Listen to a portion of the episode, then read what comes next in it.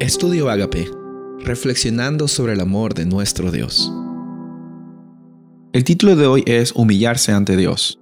Esdras capítulo 8, versículo 21 dice, Entonces proclamé allí, junto al río Ahaba, un ayuno para que nos humilláramos delante de nuestro Dios, a fin de implorar de Él un viaje feliz para nosotros, para nuestros pequeños y para todas nuestras posesiones. Saben, en esta ocasión yo veo que Esdras está dispuesto a dejarlo todo a Dios, pero no es una fe vacía, no es una fe ciega, no es, no es, una, no es presunción lo que está teniendo Esdras, sino que vemos también de que él está aferrándose en las promesas y en el pacto también que Dios había tenido con su pueblo. En Deuteronomio capítulo 30, del 1 al 6, vemos de que Dios les da muchas promesas al pueblo hebreo. Les dice a ellos de que sin importar cuán lejos o cuán esparcidos o cuán destruidos estén, si es que ellos tienen eh, una disposición a humillarse, a reconocer de que Dios está al control, Dios promete su misericordia y restauración completa como pueblo de Dios. Dice, si están ustedes esparcidos, yo los traeré desde incluso los rincones más lejanos y los pondré y los restauraré en el lugar donde ustedes tienen que estar. Esdras, Nehemías, los líderes sabían esas profecías, sabían esas promesas. Ellos tenían la certeza de que si es que estaban con un corazón contrito, no con un corazón perfecto, con un corazón humillado, porque humillarnos es lo que podemos nosotros poner en la mesa, entre comillas, si es que hubiera algo. Es reconocer de que somos criaturas, Dios es creador. Somos personas que necesitan redención, Dios es el que nos da la redención. Entonces ellos reconocían y sabían de que a pesar de sus pecados, si es que volvían a sus caminos, que es arrepentirse, literalmente en hebreo significa volver a sus caminos, volver a los caminos que Dios tenía para nosotros.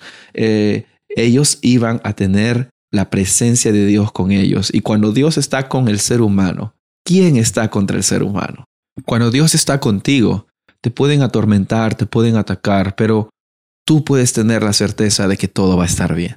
Esdras también decidió no salir del lugar donde estaban acampando junto al río Ahaba, sino que hasta que el pueblo y él estén totalmente consagrados y dedicados a Dios. Ellos ayunaron, ellos oraron, ellos se humillaron, ellos pusieron de todo lo posible para tener un corazón dispuesto para que la presencia de Dios los acompañe. Y me encanta el versículo 23 porque dice, ayunamos pues y pedimos a nuestro Dios acerca de esto.